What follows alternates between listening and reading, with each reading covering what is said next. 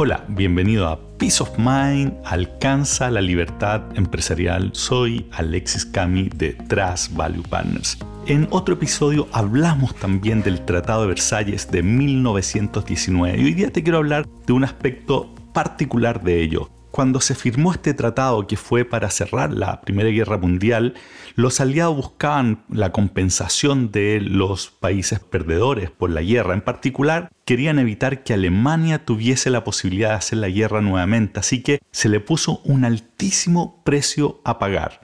Este precio fue el equivalente de 100.000 toneladas de oro. Esto fue puesto además del famoso artículo 231 que se conocía como la cláusula de culpabilidad, que señalaba que Alemania era la responsable de la guerra. Todo esto entre el pago y este conocimiento de culpa fue lo que ayudó a generar un tremendo resentimiento en la población alemana que terminó siendo el caldo cultivo para el surgimiento del siniestro movimiento nazi. Todo esto pese a que los alemanes luego de contraer esta obligación pagaron bastante poco. Ya en 1924 y luego en 1929 hubo renegociaciones que hicieron que disminuyera este compromiso significativamente, de hecho lo redujo en torno a un 60%. Luego con el surgimiento de Hitler, evidentemente dejó de pagar, aun cuando solo a ese momento había pagado un octavo de lo que debía. Luego de terminada la Segunda Guerra Mundial hubo un tremendo tema. Alemania se había dividido en dos. Entonces, ¿quién tenía que pagar? ¿Cuánto tenía que pagar de lo que todavía quedaba como saldo de esta cuenta por pagar? Fue una discusión que terminó en el conocido Tratado de Londres de 1953 que se acortó la total suspensión de pagos hasta que se reunifique el país. Esto ocurrió en 1990 cuando se reunificó entonces tenían que volver a pagar lo que les quedaba de la cuenta por pagar. Y en ese momento, bueno, el, mundo había cambiado harto, así que hubo una nueva renegociación en el que se acordó borrar gran parte de esta cuenta por pagar, la cual terminó siendo cancelada recién el 2010 hace muy poco tiempo. Alemania en ese año pagó los últimos 70 millones de dólares, con lo cual saldó la cuenta por pagar que había contraído muchas décadas antes producto de la Primera Guerra Mundial. Con las cuentas por pagar los empresarios tienen sentimiento encontrado porque por una parte les gusta generarlas porque evidentemente cuando tengo que pagar algo, en vez de pagarlo ahora, lo empujo hacia adelante, se genera esta cuenta por pagar, me descomprime la caja. Al mismo tiempo, no nos gusta tener muchas cuentas por pagar porque son deudas que tenemos que pagar tarde o temprano. El tema es que hoy día te quiero hablar de una, un tipo particular de cuenta por pagar que normalmente, de hecho nunca está en tus libros, no está en tu contabilidad y lo que te quiero mostrar hoy día es que es tanto o más importante que las cuentas por pagar que normalmente sí tienes bien registradas. Esta cuenta por pagar específica de la que te voy a hablar hoy día generalmente se generan en uno de tres situaciones típicas. O al momento que tú vas a contratar a alguien, o cuando esta persona, por ejemplo, ya está contratada, pero le ofrecen algo en otra parte y tú quieres retenerla, o cuando hay un tema especial, por ejemplo, cuando necesitas que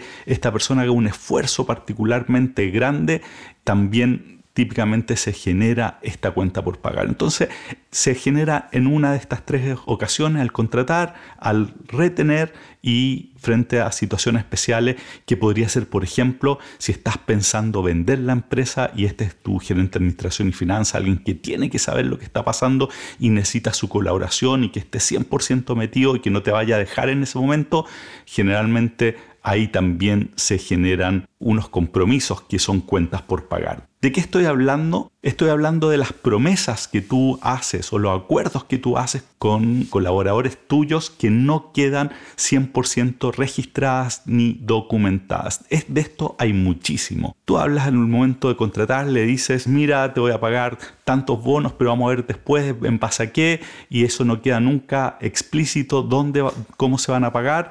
Bueno, ahí se te genera una cuenta por pagar con, con, este colaborador. Y lo mismo, por ejemplo, si es que estás trabajando, tienes a, a, este colaborador clave, un gerente importante dentro de tu organización y de repente le ofrecen un tremendo trabajo en otra parte, ¿qué vas a hacer tú? Quizás le vas a subir algo en el momento, pero le vas a prometer quizás participación en la empresa o participación sobre los resultados, pero son conversaciones bastante abiertas que normalmente no quedan bien registradas ni son explícitas en términos de las condiciones para que la promesa ocurra. Lo mismo como te decía en el caso que, no sé, vas a vender, por ejemplo, la empresa y, lo, y quieres estar seguro que va, va, va, a estar contigo durante el proceso y va a poner todo de sí, le ofreces algún premio al final. Entonces la característica de estas promesas es que en general no son muy formales y está llena de áreas grises. ¿Y cuál es el punto? Como decíamos antes, los empresarios somos buenos para generar estas cuentas por pagar, pero no tanto para pagarlas. ¿Por qué? Porque pasó la urgencia y la gracia, ahora digo, bueno, empujo esto para adelante. Además que si es que, por ejemplo, ya rechazó el trabajo este gerente, ahora tiene un costo para él o ella cambiarse, así que lo tengo de nuevo mucho más retenido. Y si no le pago todavía, eh, lo ocupo como un seguro para que no se vaya este talento. De hecho, me ha tocado conocer muchos casos de gerentes que están pero tremendamente desilusionados, esperando que se les pague lo que se les prometió y buscando de una u otra forma para que eso ocurra. Y por el otro lado, el empresario empieza a utilizar estas áreas grises para acomodar la promesa y decir, sí, te dije, pero esto, lo otro, en realidad no era el espíritu, y empujar y tirar esta pelota para adelante. Y como te decía, cuál es la gracia desde el punto de vista del empresario, que no me impacta la caja hoy día, no, no tengo que pagar hoy. Y segundo, se ve malamente como un seguro para no perder el talento. ¿Cuál es el problema de todo esto? Es que esto atenta directamente contra la base de confianza que tú necesitas si es que quieres construir un equipo que te permita liberarte eh, empresarialmente. Si tú visualizas algún día que quieres descansar en el equipo, tú necesitas un espacio de confianza y que crean en ti.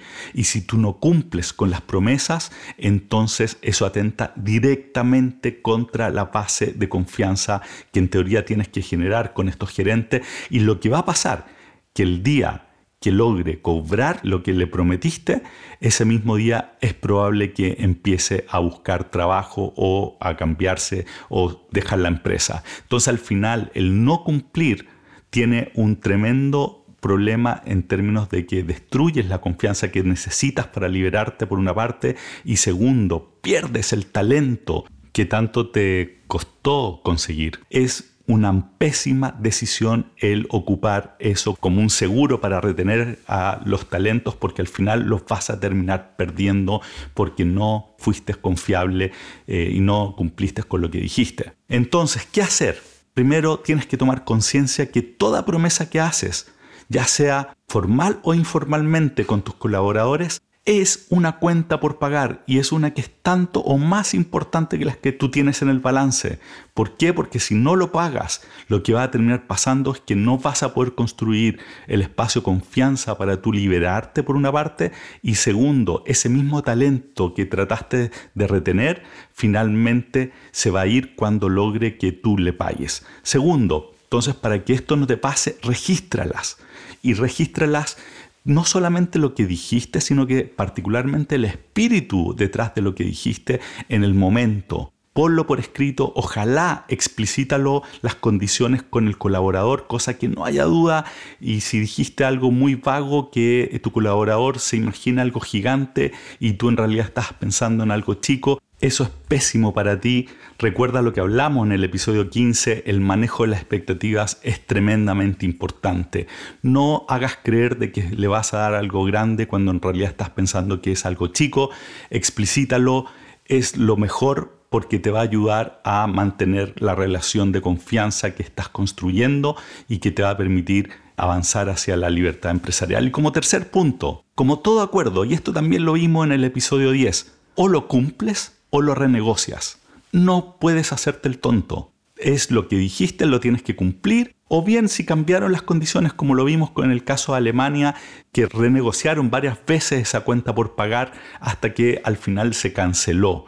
Tienes que renegociar los acuerdos si es que consideras que el contexto cambió. No te hagas el tonto. Como te decía, conozco varios casos de gerentes que están esperando que se les cumpla la promesa para irse. Y esos empresarios quizás lograron no pagar en el corto plazo, pero al final van a terminar perdiendo el talento que justamente los podía habilitar para alcanzar la libertad empresarial y en particularmente el peace of mind que estamos todos buscando. Bueno, con eso terminamos entonces el episodio de hoy.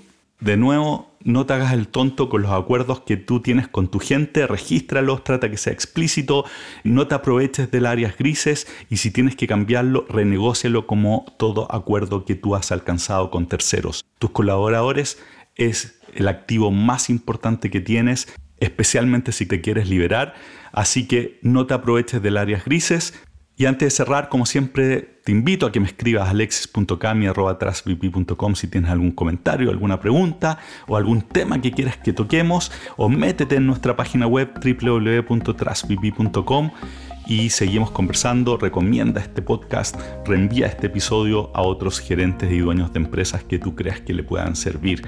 Gracias y hasta la próxima. Bye.